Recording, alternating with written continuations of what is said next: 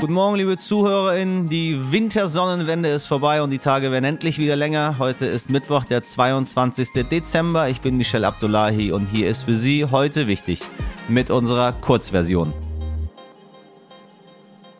Zuerst für Sie das Wichtigste in aller Kürze.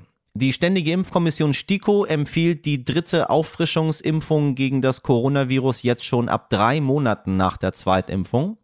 Die SPD-Frau und frühere Bundesfamilienministerin Franziska Giffey wurde als neue regierende Bürgermeisterin in Berlin bestätigt. Sie führt eine Regierung aus SPD, Grüne und Linke. Impfen hat jetzt ein Ablaufdatum, sofern man noch nicht die Boosterimpfung bekommen hat. Neun Monate lang sind die Zweitimpfungen jetzt noch gültig, ähnlich wie in Österreich oder Italien. Alle Jahre wieder stehen nicht nur die Weihnachtsfeiertage an, sondern auch das Bund-Länder-Treffen. Bei diesem haben unsere Ministerpräsidentin gestern über eine Verschärfung der Corona-Maßnahmen beraten und im Prinzip beschlossen, was vorher schon verraten wurde. Boostern und testen, so viel es geht. Treffen für maximal zehn Leute, für Ungeimpfte weniger. Clubs und Diskos werden bundesweit geschlossen und die Fußball-Bundesliga kehrt zu Geisterspielen zurück. Außerdem soll der Bundestag eine Abstimmung über die allgemeine Impfpflicht vorbereiten, voraussichtlich ohne Fraktionszwang. Alle Abgeordneten entscheiden also individuell. Dabei ist auch bei diesen Regeln das Risiko da, dass wir zwischen den Jahren den Überblick verlieren, wie hoch die Inzidenz tatsächlich ist. Denn viele Tests an Schulen und Arbeitsplätzen fallen weg. Öffentliche Teststellen sind begrenzter geöffnet. Mit realistischen Zahlen rechnen verschiedene Ämter tatsächlich erst wieder zu Anfang Januar. Ich kann Ihnen nur empfehlen, liebe ZuhörerInnen, testen Sie sich auch an Weihnachten, wenn Sie Freundin oder Familie treffen. Bleiben Sie vorsichtig, so schön für viele Menschen das Fest auch sein mag. Es wäre dramatisch für alle, glaube ich, wenn es ein anderes Ende nehmen würde. Also, Obacht, Obacht, Obacht. Sorry, was anderes kann ich dazu leider nicht sagen. Es bleibt hart, auch nach fast zwei Jahren Pandemie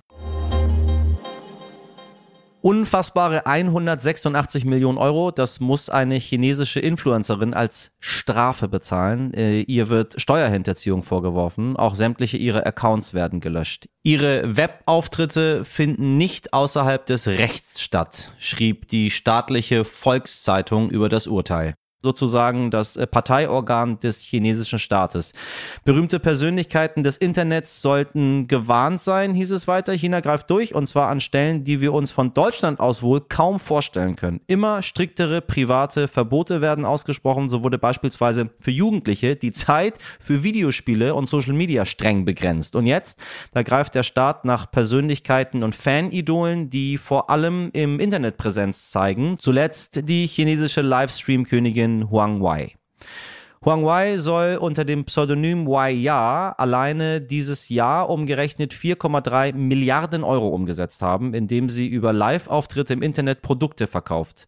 Das klingt irgendwie nach Teleshopping, aber so ähnlich läuft es tatsächlich auch ab, denn auch da ist uns China voraus. Einkaufen findet weniger im Laden oder beim Online-Shopping statt, sondern Leute kaufen, was ihre Idole ihnen anpreisen. Die Fankultur in China ist man würde schon sagen, die Fankultur bei uns ist relativ ausgeprägt, stark ausgeprägt. Ähm, nee, die Fankultur in China, die ist stark ausgeprägt. KritikerInnen sagen, die Strafe ist deshalb so absurd hoch, weil der chinesische Staat gegen vermeintlich unmoralische Beschäftigung der jungen Leute vorgeht. Auch um schon im Vorfeld mögliche politische Aktivitäten, die sich gegen die Regierung richten könnten, zu unterbinden.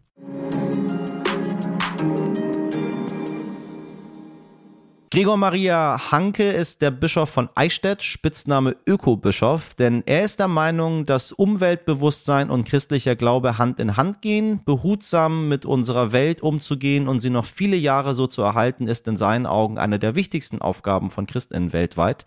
Aktuell tun wir aber viel zu wenig, um dem gerecht zu werden, sagt er. Denn beim Klimaschutz sollten wir nicht darauf hoffen, dass Gott, welche auch immer, das äh, schön für uns regelt. Vielmehr braucht Gott uns, damit wir seine Schöpfung bewahren, sagt der Bischof von Eichstätt. Ich habe ihn außerdem gefragt, warum ausgerechnet die Partei, die das Christentum sogar im Namen hat, Sie wissen, welche ich meine, mit am wenigsten für die Umwelt tut und ob die Grünen nicht sogar vielleicht die viel christlichere Partei sind. Aber hören Sie selbst.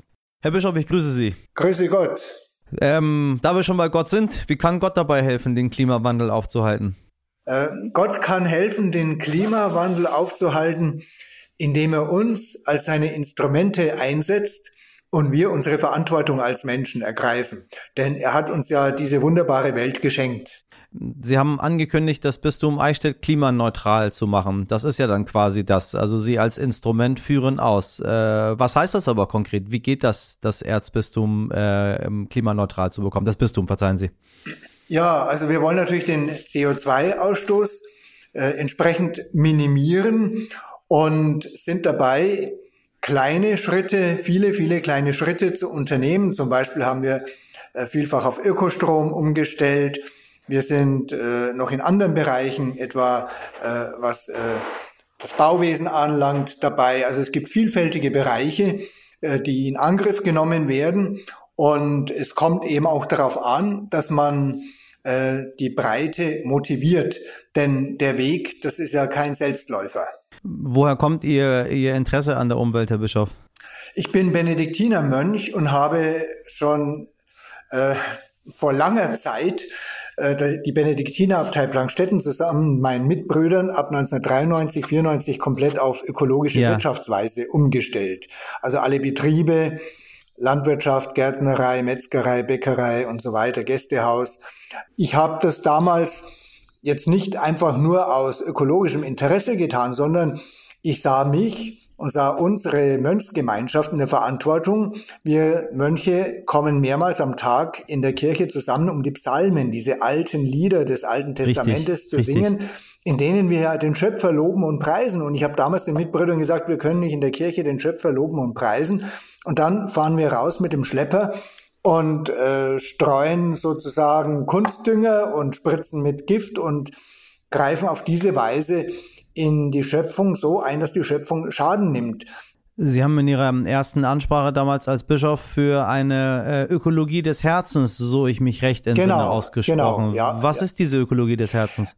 Die ökologischen Probleme, denen wir uns gegenüber sehen, die wurzeln ja nicht allein im Handeln des Menschen, sondern das Handeln des Menschen ist ja geleitet und veranlasst aus seinem Inneren.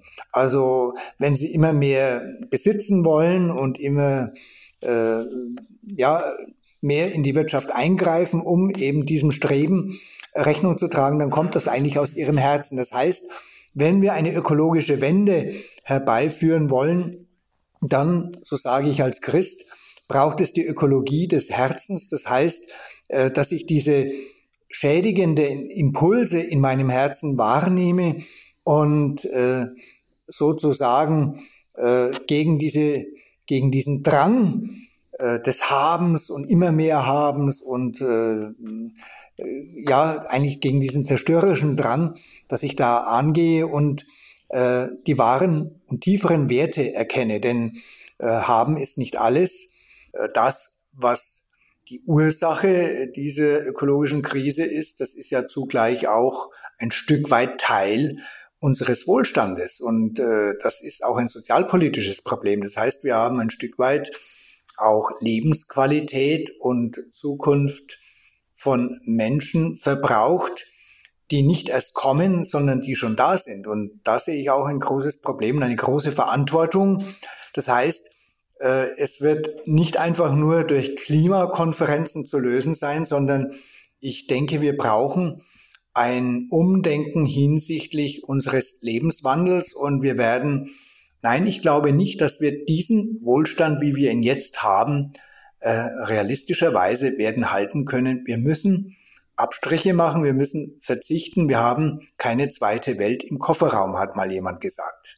Herr Bischof, ich danke Ihnen ganz herzlich für Ihre Zeit, äh, wünsche Ihnen eine gesegnete Adventszeit und dann ebenso gesegnetes Weihnachtsfest. Das Kommen wünsche ich Ihnen wünsche ich auch. Gottes Segen.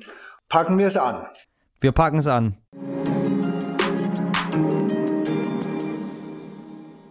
Das war unsere Kurzversion für heute. Wir freuen uns, wenn Sie auch mal in unsere Langversion reinhören. Und natürlich freuen wir uns über Ihre Post äh, oder über Ihr Abo oder was auch immer. Aber erstmal schreiben Sie an heute wichtig at stern.de. Dann äh, bewerten Sie uns mit fünf Sternen, egal wo. Und ja, dann sind wir gute Freunde. Ich wünsche Ihnen einen besinnlichen Mittwoch und machen Sie was draus. Ihr Michel Abdullahi.